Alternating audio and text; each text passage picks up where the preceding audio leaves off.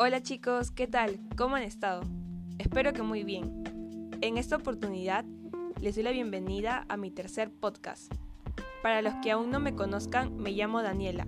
Tengo 16 años y curso mi último año de secundaria. El podcast del día de hoy será muy diferente a los anteriores, ya que en esta oportunidad les traje una entrevista. Pero, acerca de qué es la entrevista y lo que más se deben estar preguntando, ¿quién es el entrevistado o entrevistada? Pues, esta entrevista girará en torno al Bicentenario y también temas como la identidad peruana, la cultura y el contexto político actual. Justo hace menos de dos semanas fue Fiestas Patrias y el Bicentenario del Perú, celebrando así nuestros 200 años de independencia y también un hecho muy importante, el cual todos los peruanos estábamos esperando, que es la juramentación de nuestro nuevo presidente del Perú, el señor Pedro Castillo, perteneciente al Partido de Perú Libre. Pero bueno, no le demos más vueltas al asunto y comencemos con este podcast.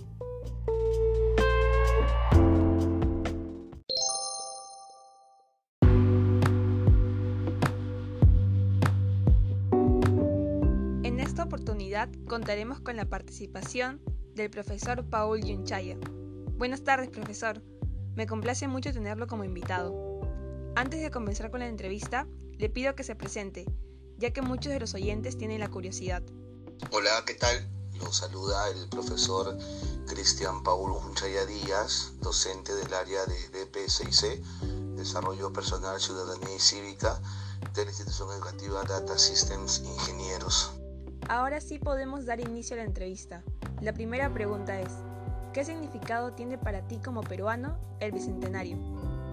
El significado para quien les habla acerca del Bicentenario, pues bueno, es una fecha muy importante haber llegado a estos 200 años de nuestra independencia, quizás no en el mejor de los contextos, por el tema de la pandemia y por algunos temas de tinte político, temas sociales también, pero definitivamente una fecha muy importante, ¿no? Recordar hace 200 años nuestra proclamación de la independencia y todo lo que hemos podido alcanzar como nación, como sociedad también, lo que aún nos falta también por mejorar o por hacer.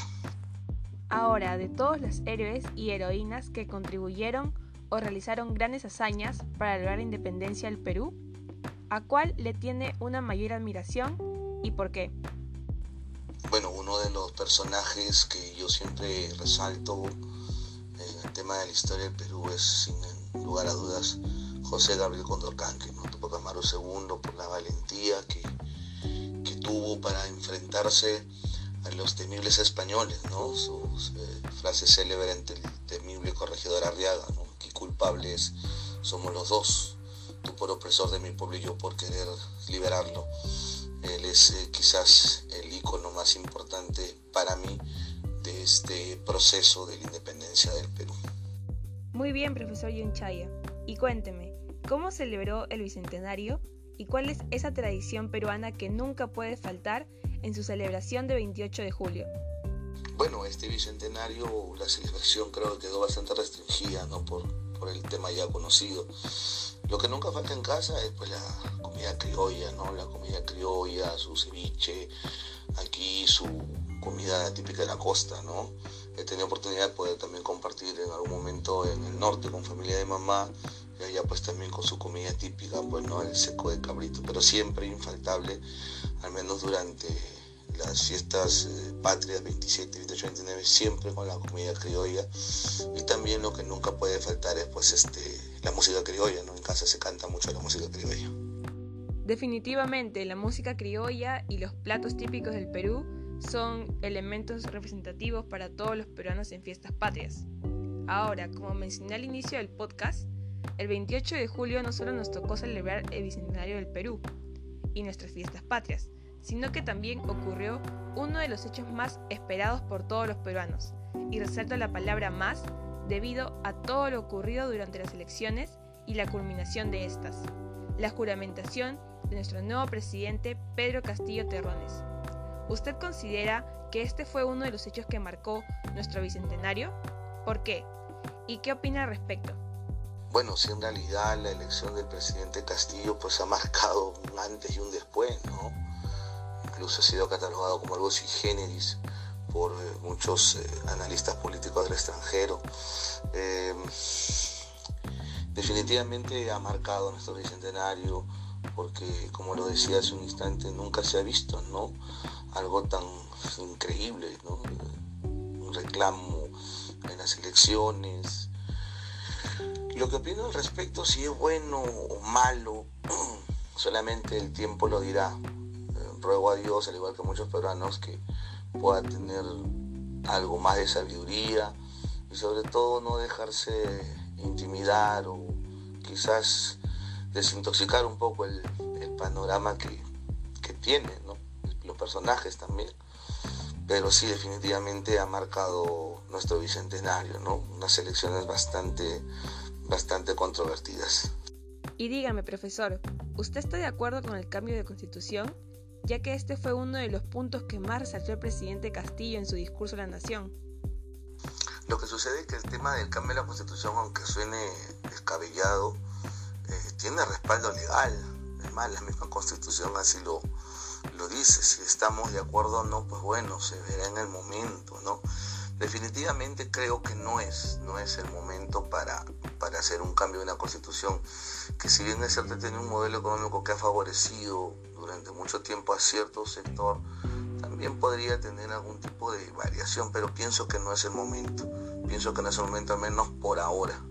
Debería llevar un proceso más que nada de eh, concientizar a las personas, no trabajar mucho con las, con las, con las personas de, de a pie, con los trabajadores, para que conozcan un poco más sobre este tema del cambio de la constitución, ¿no? que no solamente es tenerla presente y gritar la voz en cuello, sino saber qué es lo que encierra realmente y todas las consecuencias que puede generar.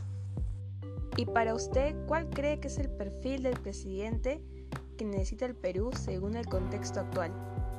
Bueno, para mí, para muchas personas, el perfil que ha debido tener no solamente este presidente, sino cualquiera es la honestidad, que esté cargado de valores, que no genere dudas y que sobre todo que pueda iniciar un proceso y terminarlo, ¿no? Eh, ustedes pueden darse cuenta que tenemos más de 50 años con presidentes que han iniciado una gestión y si la han terminado, pues han terminado con procesos o sentenciados, etcétera, etcétera, ¿no? Entonces, el perfil siempre debe ser una persona noble, sincera, honesta, con ganas de trabajar y sobre todo que haga las cosas bien. Así es, lamentablemente como usted dice, nuestros últimos presidentes han sido desleales y deshonestos con el pueblo. Y uno de los males que ha acechado a nuestro país durante décadas ha sido la corrupción. Por lo que le pregunto lo siguiente, ¿cree usted que la sociedad pueda aportar para combatir la corrupción y de qué manera lo haría? Pienso que más que combatir el tema de la corrupción, acá lo que se ha perdido es el principio de autoridad. Si no tenemos respeto ante una autoridad, definitivamente no podemos hacer ningún, ningún cambio, a mi humilde opinión. En el tema de la corrupción sí, se puede trabajar mucho, se puede trabajar mucho eh, con la sociedad, porque para cometer ese delito se necesitan dos, ¿no? El que da y el que recibe, el corrompible y el corruptor.